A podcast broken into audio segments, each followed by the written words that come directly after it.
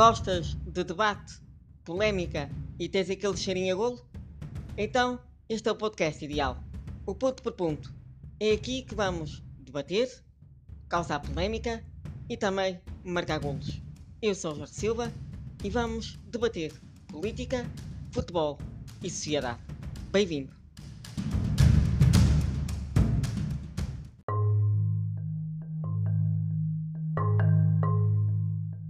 Bem-vindos ao oitavo episódio desta segunda temporada e começo por fazer-vos uma pergunta muito simples. Sabem por onde anda o primeiro-ministro que afirmou que queria ver esclarecido o que se passou no banco?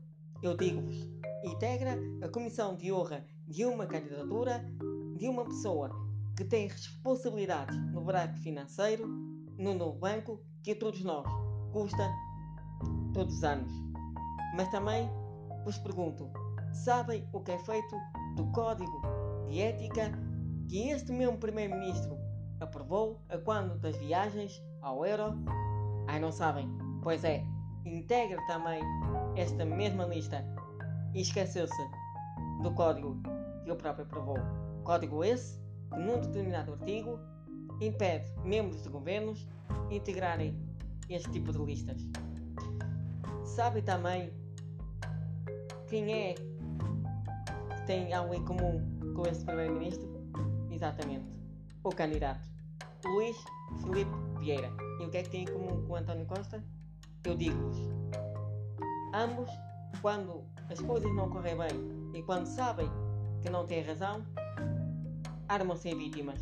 Foi isso que Luís Filipe Vieira veio dizer hoje. Que estava montada uma campanha contra o próprio.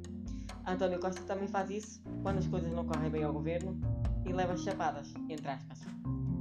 Ora, o que é que está mal aqui? Esta promiscuidade entre política e futebol. E sim, o vice-presidente do Benfica pode ter razão em algum aspecto, mas não tem razão em achar tão grave que o Porto tenha políticos nas suas comissões, nas suas listas, como o Benfica. Porque o Porto não tem um primeiro-ministro, mas já o Benfica tem. E isso faz toda a diferença. A gravidade é de tal forma porque um primeiro-ministro, ao entregar uma lista de uma pessoa que não só tem responsabilidades num novo banco que a todos nós custa milhões, mas também integra uma lista de uma pessoa que tem vários processos judiciais e a quem também já foi perdoada dívidas. Ora, isso é ser conivente com uma pessoa que pode ser alvo de processos de crime e iniciado pelos mesmos. Um primeiro-ministro exige transparência e ética e não conivência com coisas menos claras e possivelmente criminosas.